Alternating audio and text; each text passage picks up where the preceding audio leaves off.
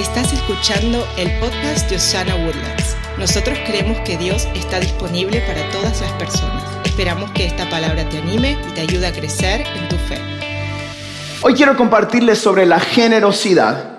Estoy seguro que el mensaje de hoy tiene el potencial de cambiar nuestras vidas si usted permite que Dios sea primero en su vida, todo en su vida va a ser ordenado. ¿Cuántos quieren más orden en su vida? ¿Cuántos quieren más orden en su vida? Eso empieza permitiendo que Dios sea primero en cada área de su vida. Le confieso que esta es una serie que yo estudié hace cuatro años de parte del pastor que se llama Robert Morris, alguien excelente para enseñar en este tema. Esta semana volví a escuchar toda esa serie y tengo que darle crédito a él porque mucho de lo que usted va a escuchar eh, yo aprendí de ese pastor eh, y, creo que es algo muy sano para cada uno de nosotros hoy yo puedo asegurarle a ustedes que si usted pone estos principios, si activa estos principios en su vida, su vida va a estar en orden. Eh, ser generoso afecta cada área de tu vida. Lo afecta para bien. Y no ser generoso tiene el efecto contrario. Déjeme decir eso una vez más. Ser generoso afecta cada área de tu vida para bien y no serlo tiene el efecto contrario. Esta semana pude leer eh, que la mayor causa de quebranto familiar es la mala comunicación. Y una de las mayores causas de, discordia y de mala comunicación en la familia es las finanzas. Diga conmigo dinero. No, dígalo fuerte, dinero. Ay, hablamos de dinero en la iglesia. En esta área en su vida usted va a recibir paz y al enemigo no le interesa que usted tenga paz en su casa. Por eso es que nosotros debemos de entender de que Dios tiene principios bíblicos para cada área de nuestra vida. Esta semana yo descubrí que hay más de 500 versos en la Biblia que hablan sobre la oración. ¿Cuántos creen que orar es importante? Hay más de 500 versos que hablan sobre la fe. ¿Cuántos quieren más fe? Pero hay más de dos mil versos en la Biblia que hablan sobre posesiones o dinero. ¿Cree usted que es importante? Si creemos cada área de la Biblia, ¿cuántos creen que tener fe es importante? Se nos habló 500 veces. Eh, ¿Cuántos creen que orar es importante? Se nos habló 500 veces. Por alguna razón, la palabra de Dios nos habla más de dos mil versículos, dos mil versículos que nos hablan sobre posesiones o finanzas. Esto quiere decir de que el Señor nos da a nosotros, los comunicadores de la fe, licencia para hablarles toda la Biblia. Amén. Por eso es de que eh, yo sé que ustedes me aman y yo los amo tanto para poder compartirles no solo eh, lo, que, lo que la gente eh, piensa que debe escuchar, sino toda la palabra de Dios. ¿Cuántos creen que es sano aprender toda la palabra de Dios? Este es un área muy importante. En Mateo capítulo 6, versículo 21, la Biblia dice esto. Porque donde esté tu tesoro o tu dinero, allí estará también tu corazón.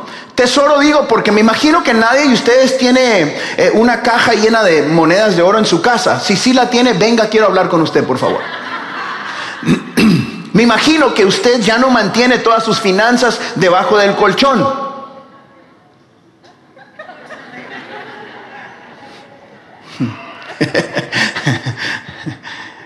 si no, le vamos a enseñar cómo abrir una cuenta de banco aquí, oye. Debemos poner a Dios primero en nuestra vida para que nuestra vida esté en orden. Le, pregunté hace un momento, ¿cuántos quieren orden? Yo quiero más orden en mi vida, usted necesita más orden en su vida, pero todo eso empieza ordenándonos o alineándonos a la palabra de Dios. Así que yo quiero enseñarle unos principios bíblicos que nos ayudan a ordenar nuestra vida en esta área. Quiero empezar preguntándole, ¿cuántos quieren la bendición de Dios en sus finanzas?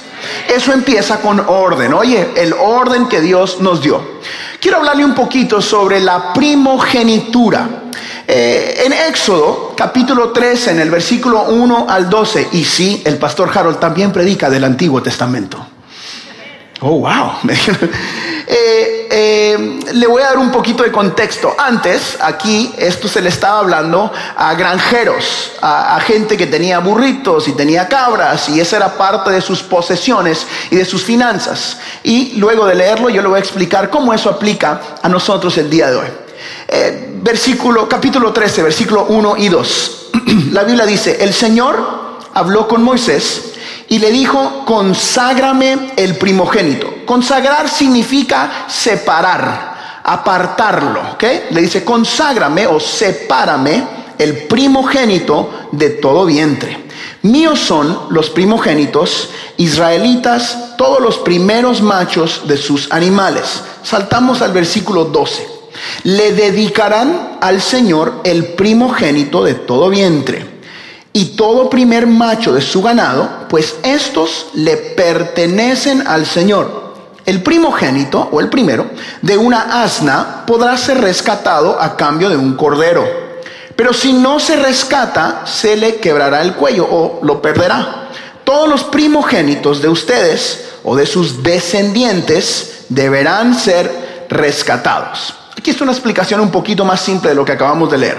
Si eras pastor de ovejas, tenías que sacrificar el primero de tus ovejas o el primogénito. Eh, pero, y, para recuperar o para rescatar la cría de un asno, podrías hacerlo a cambio de un cordero, ¿ok? A cambio de un cordero. Eh, después de que Adán y Eva pecan, todos necesitábamos de un rescate, ¿ok? Eh, Dios Padre mandó al cordero a que nos rescatara él dio a su primogénito. Entonces, el ejemplo es este. Los, eh, las ovejas significan o representan el animal limpio. El asno o el burrito significa el animal impuro. ¿Estamos claros? Había un animal impuro que tenía que ser redimido y el animal puro tenía que ser sacrificado.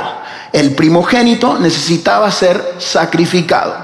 Lo impuro necesitaba ser redimido. Jesús hizo lo mismo con usted y con nosotros. Jesús fue sacrificado para que nosotros fuésemos redimidos.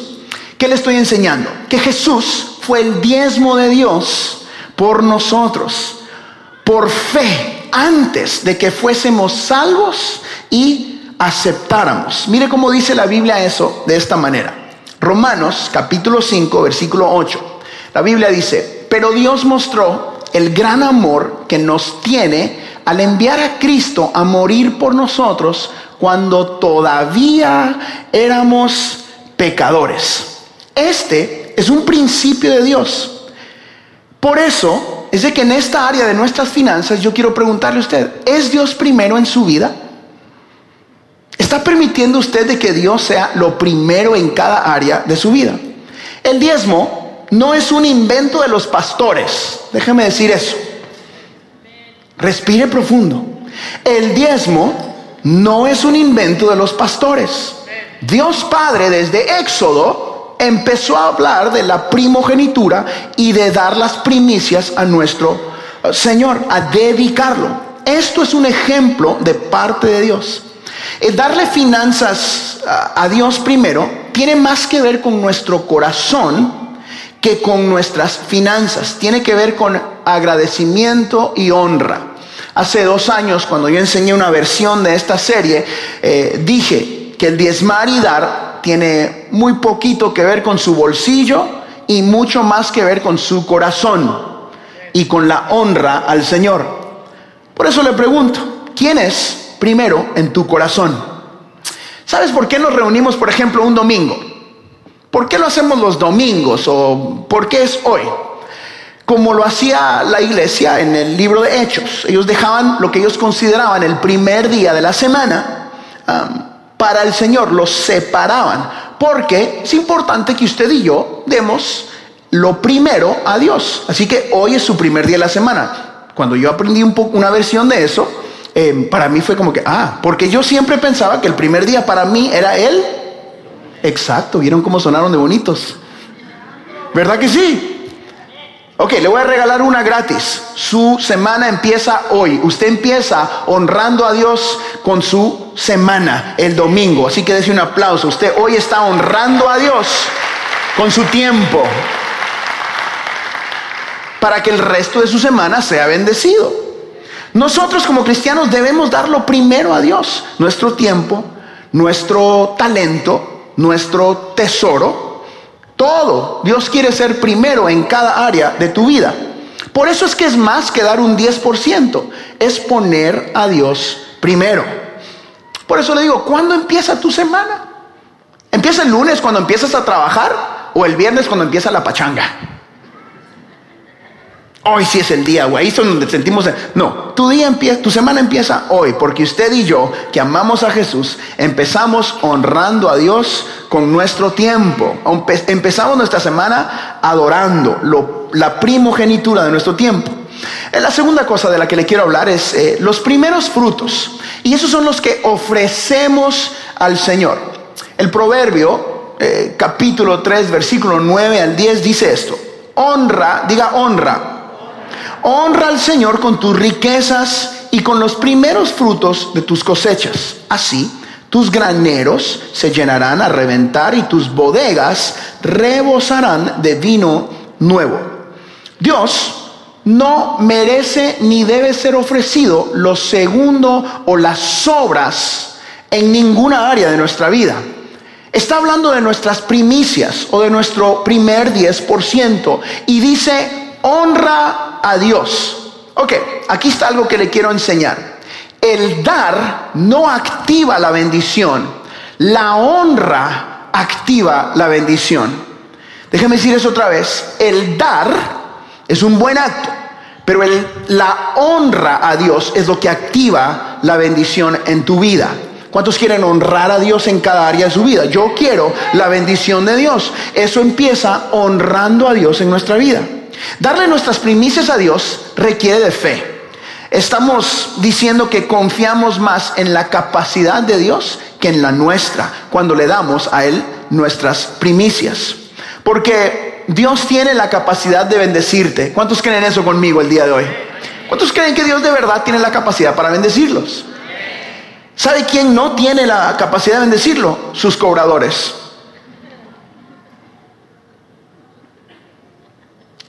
Cuando, cuando el pueblo de Israel eh, entró a la tierra prometida, eh, Dios les pide todo el oro y toda la plata de Jericó, que fue la primera ciudad ah, que ellos eh, vencieron o capturaron. Y el Señor le dice, la primera tiene que ser consagrada y dada a la casa de Dios. ¿Por qué les pide la primera? ¿Por qué el Señor no les dijo, oigan, tomen 10 ciudades? Y me entregan una. Eh, después le dice, pueden quedarse con las demás ciudades, ya que me han consagrado la primera.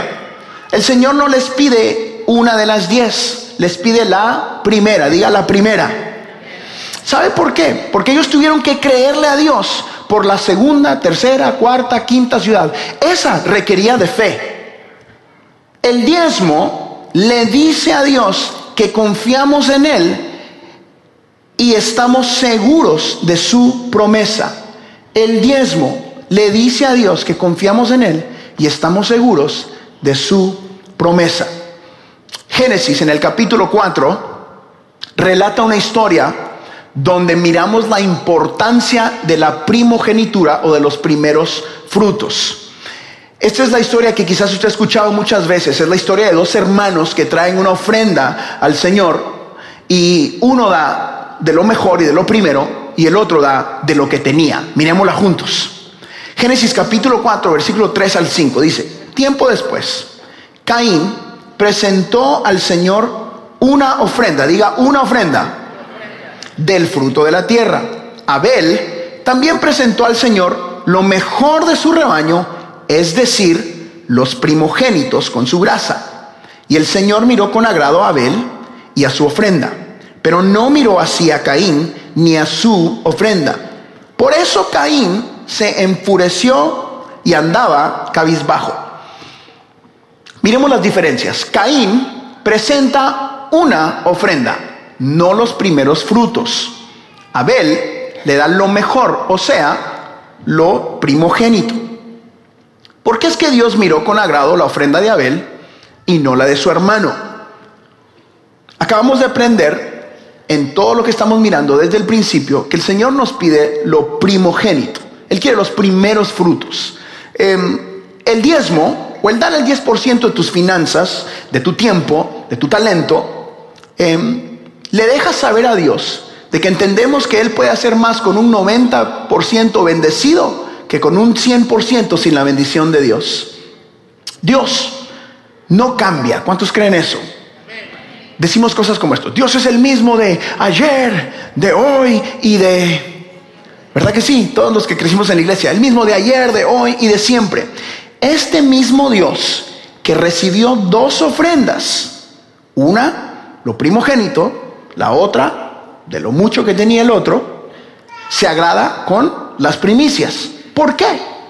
Porque Dios es un Dios de principios. El primer 10% es el que tiene el poder de activar la bendición en nuestras vidas. El primer 10% que sale es el que le pertenece a Dios. Ok, lo que estoy a punto de decirle quizás me, me meta en rollos a mí, pero yo creo que es posible dar un 10% y no diezmar. Harold cree que hay, un, hay una posibilidad de que alguien dé un 10% y no estar diezmando. Porque el diezmo es lo, ayúdeme, el diezmo es lo, no es solo acerca de cantidades de dinero, es de posición del corazón. Una vez más, por eso le enseñé que tiene más que ver con su corazón que en su bolsillo igual con su tiempo, igual con su talento. Y durante esta serie vamos a ver esas, pero es importante empezar por aquí, durante esta serie, donde le vamos a enseñar a usted a ser generoso con cada área de su vida. Pero esta área necesita estar en orden en la vida de las personas. Le dije, estadísticamente, esta es un área que causa más discordia y quebranto en las familias. Por eso es que el enemigo causa que mucha gente se siente incómoda hablando de esto. Dice, no, a mí no me gusta que me hablen de eso. Bueno, no le gusta la paz entonces. Porque usted necesita tener paz en su vida y la paz viene a través del orden espiritual. ¿Cuántos quieren estar en orden con Jesucristo? Amén. Por eso yo creo que es posible dar un 10% y no estar diezmando.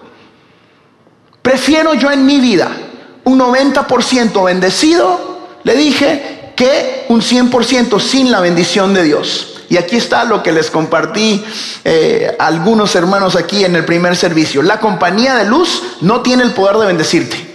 La compañía a quien le financiaste tu auto o al que le pagas las diferentes eh, cosas que tú tienes que hacer, ellos no tienen el poder de bendecirte. Es más, ni tu jefe tiene el poder de bendecirte. El único que puede bendecirnos para llegar a la sobreabundancia es el Dios Todopoderoso que cumple sus promesas en tu vida. Él sí puede bendecirte. Por eso Él va primero. Solo Dios tiene el poder de bendecir tus finanzas. Usted puede ganar más finanzas, pero la bendición y la multiplicación de Dios solo la puede hacer Él. Solo Él tiene el poder de bendecir tus finanzas. Por eso es que usted y yo necesitamos aprender que la primera porción tiene la bendición para redimir el resto de nuestras finanzas. ¿Se acuerda lo que aprendimos en Éxodo? El primer sacrificio ese es el que tiene el poder para redimir. En nuestras finanzas es exactamente igual. Lo primero es lo que redime el resto. Jericó fue la primera ciudad y tenía la bendición de Dios para tomar el resto de las ciudades. Por eso Dios se las pide y les dice, consagren esta ciudad. Y después fue que Dios les entrega a las demás ciudades. Ok, ¿qué le estoy enseñando? Que el diezmo le dice a Dios que lo respetamos a Él más que a nuestras propias capacidades.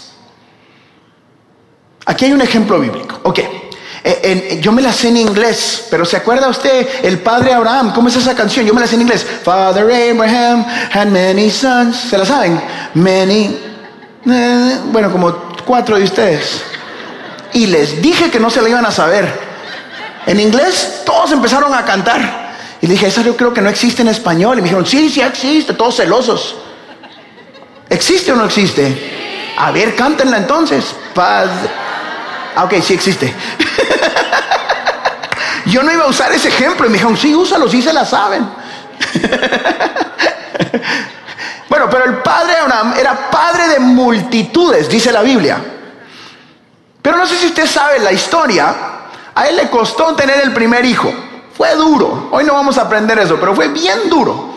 Y cuando tiene el primer hijo, ¿qué pasa? El Señor le dice, sube a un lugar y sacrifica el primero.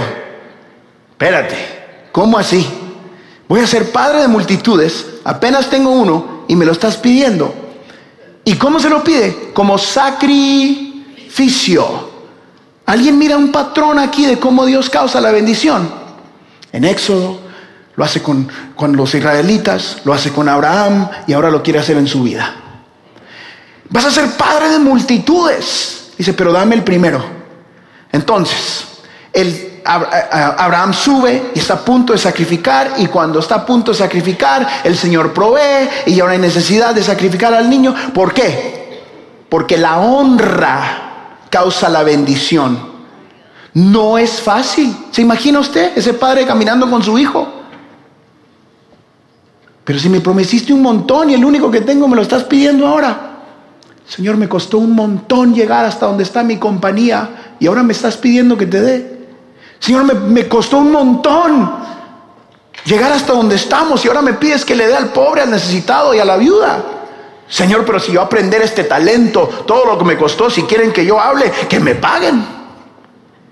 ¿Cómo le voy a enseñar a este a hacer lo que tú me enseñaste a hacer? Si yo pasé 20 años aprendiendo, ¿y cómo se lo voy a dar a él de gratis?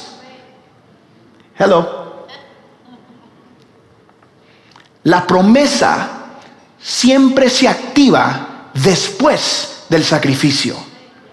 Una vez más, la promesa se activa después del... Es importante que entendamos eso. Y aquí está. Yo sé que ustedes me aman lo suficiente para yo poder ser honesto con ustedes. Si no, de todos modos lo iba a hacer. Pero yo los amo a ustedes suficiente para enseñarles toda la Biblia, no solo la que mastican fácil a veces.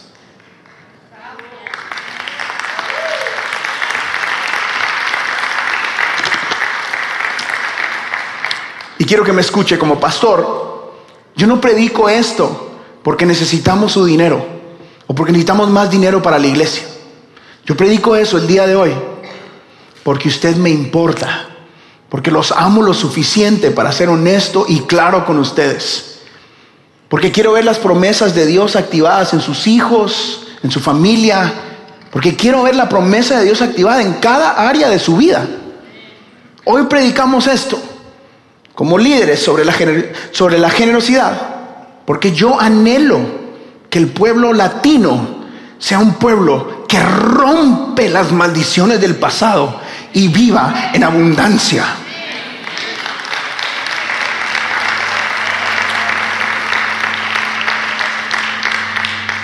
Es mi corazón que nuestra iglesia, empezando por ahí, pero honestamente Elena y yo sentimos un llamado al pueblo latino de Estados Unidos. Empezando por acá. Pero es mi corazón de que dejemos de ser gente que pida y que nos convirtamos en gente que preste. Es mi corazón de que nuestra gente ya no viva día a día o cheque a cheque, sino que usted tenga la abundancia de Dios y eso no viene con tu talento o tus ideas, viene de parte de Dios. Es la única manera de romper el ciclo de la pobreza. Es la única manera de romper estos ciclos que pensamos que son culturales. No son culturales, son maldiciones que se nos enseñaron mal. Ahora es tiempo de permitir que Dios sea el que active la bendición de Dios en nosotros. Es mi corazón usted deje de vivir de día a día y pase a vivir de gloria en gloria. Podemos vivir de gloria en gloria como iglesia, como iglesia latina. Yo me paro aquí con toda convicción, porque sé que esto es algo de Dios que puede cambiar tu vida, porque lo hizo en mi vida.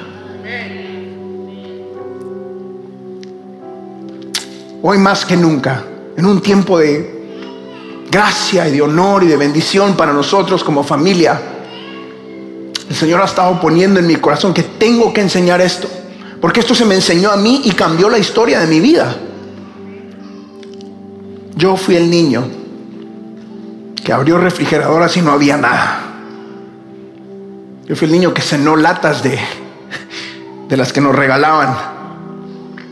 Y lo digo a mucha honra el día de hoy.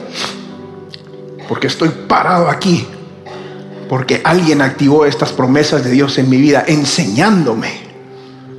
Y ahora que hay una abundancia de Dios, yo sería un mal amigo, un mal pastor, si pensara que fue por mis habilidades o porque aprendí a hablar. Yo estoy aquí y Dios ha sido bueno con mi familia porque activamos los principios bíblicos que cambian la historia de las familias. Y usted puede hacerlo también. Usted puede hacerlo también. Escúcheme acá. Le voy a abrir la cortina de atrás de cámaras de la iglesia latina y de la iglesia en general en Estados Unidos. Me tomé el tiempo de buscar estos números esta semana. Y como usted me ama, le voy a permitir que usted no tenga que hacer la búsqueda, se lo voy a, se lo voy a dar yo. La iglesia de Cristo en Estados Unidos sobrevive con un 20% de las personas que diezman.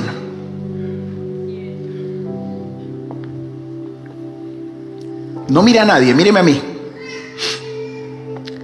La estadística enseña que en este país 20% de las personas son las que dan de su 10%. Eso significa que si ganan 3 mil dólares al mes o 10 mil o no sé, lo que ganen o mil, dan el 10% mensualmente. ¿Cuánto ha hecho la iglesia de Cristo con 20% de las personas siendo fieles? ¿Se imagina usted lo que sucedería? con una iglesia cumpliendo los principios bíblicos, cuántas familias, cuántos huérfanos, cuánto impacto tendría nuestra iglesia cumpliendo lo que Dios quiere que hagamos. No solo nuestra iglesia, la iglesia de Jesucristo en general. Este país está donde está porque tenemos principios bíblicos. Y eso es gracias a un 20% de las personas que dicen, alguien dio para que yo recibiera el Evangelio. Escúcheme, usted está sentado aquí porque alguien al lado suyo compró estas bocinas. Alguien pagó el aire acondicionado y alguien pagó estas pantallas, alguien compró cada una de estas cosas. Un 20% de esas personas está aquí y usted ha sido bendecido y prosperado y recibe todo lo que recibe en Osana gracias a un diezmador que está a su lado. Denles un fuerte aplauso, por favor.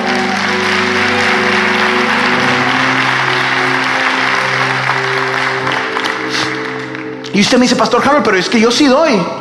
Hay dos cosas. Yo le estoy hablando el, día de hoy del diezmo, el 10% de tus finanzas. Una ofrenda es diferente, es una semilla.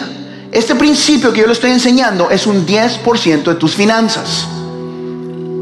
Todo lo que nosotros hemos hecho es gracias a ese 20%. Bueno, y en la iglesia latina es menos.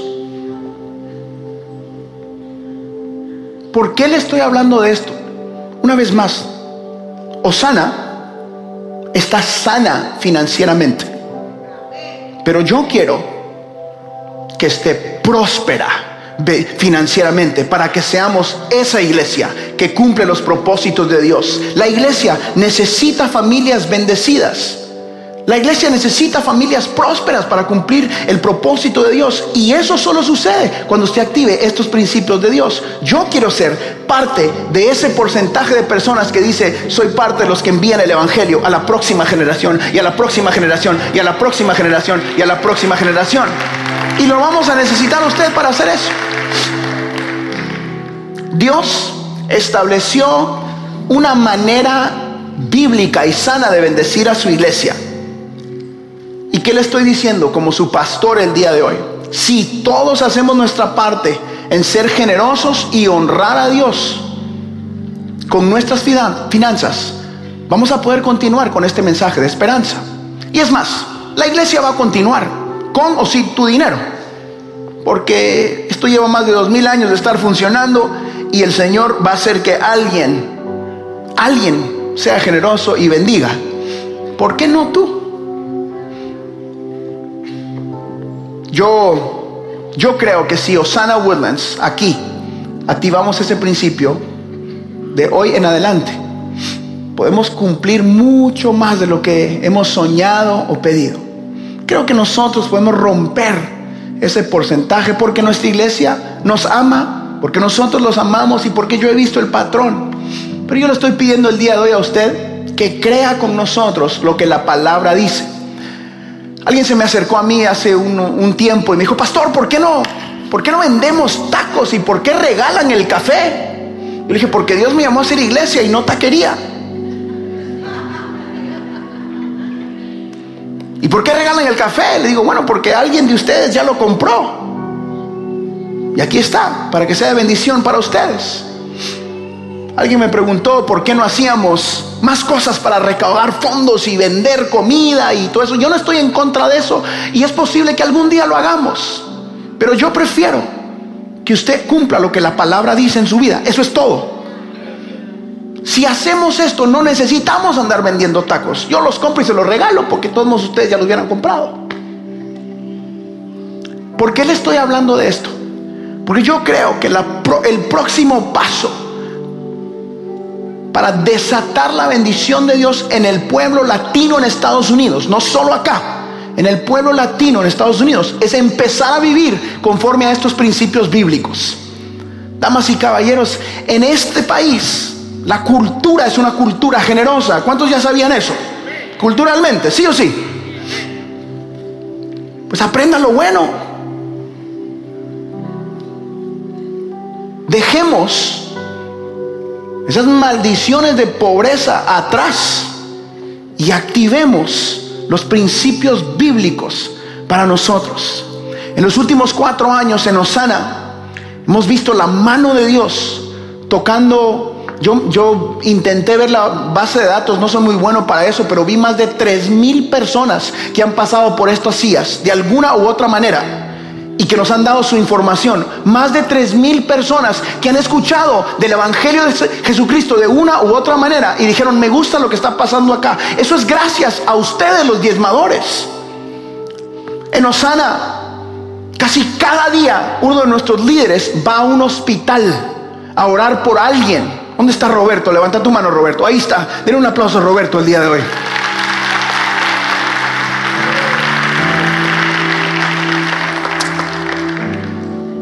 Orando con gente que está a punto de morirse.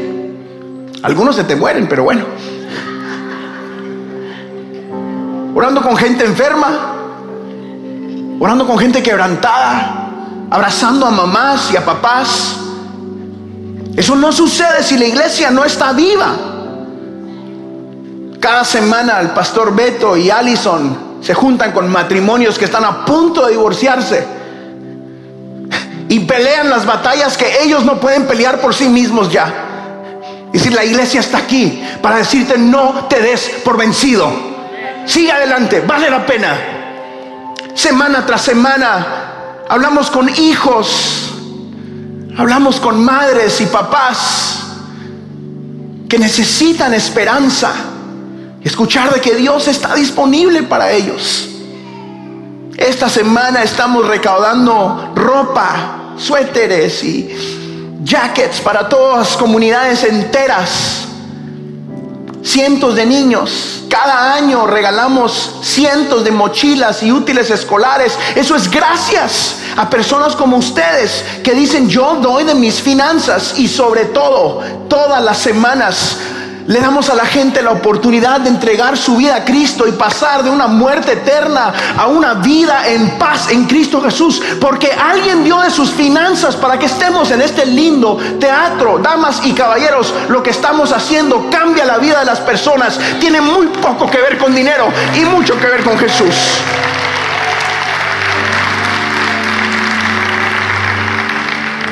¿Por qué le estoy enseñando eso el día de hoy? Porque usted necesita la bendición de Dios. Porque usted necesita ser parte del cambio. Y porque alguien a tu lado necesita que tú actives los principios bíblicos para que su familia escuche del Evangelio de Jesucristo. Hoy como su pastor y su amigo, le estoy extendiendo a usted el reto que haga lo que la Biblia dice en sus finanzas. Probadme ahora a mí en esto. Esta es la única área donde yo siento la convicción, donde le puedo decir a usted, regálele a Dios un año de su vida en sus finanzas. Un año, no más. Pruébelo. Le aseguro que Dios no se queda con nada. Así sucedió en mi vida. También tengo la convicción de ponerme aquí y compartirle esto porque mi familia, yo, los pastores Beto y Allison, pastor Marcos, pastor Amilia, todos nosotros somos parte de los que diezmamos en esta casa. Todos trabajamos afuera también y traemos. Por eso tengo la convicción de poder decir esto con paz. Porque yo me apunto junto con usted. Familia, hoy puede ser un antes y un después en tu vida acepte el reto de poner a Dios primero en esta área de su vida. Vamos a aprender sobre la generosidad durante toda esta serie, pero empieza aquí, porque este sacrificio es el más difícil, porque es el primero. Padre de multitudes, dame el primero. Caín y Abel, dame la primogenitura. Éxodo, sacrifica el primero que te nace para redimir todo lo demás. Algunos de nosotros por mucho tiempo hemos hecho lo de uno de los hermanos. Le damos a Dios lo que tenemos. Ahí les va. Dios no quiere sobras de nadie. Dios quiere lo mejor de tu fruto, lo mejor de tu tiempo, lo mejor de tu talento, lo mejor de tus finanzas. En Osana uno de nuestros valores, si usted ha tomado el curso de crecimiento, es vamos a ser una iglesia latina generosa. A eso nos apuntamos aquí, en esta casa. Porque yo creo que es tiempo de que nuestra gente latina levante su cabeza y diga, estoy aquí porque Dios ha sido bueno. ¿Cuántos lo creen con nosotros el día de hoy? Si usted lo cree, denle un fuerte aplauso a Jesús.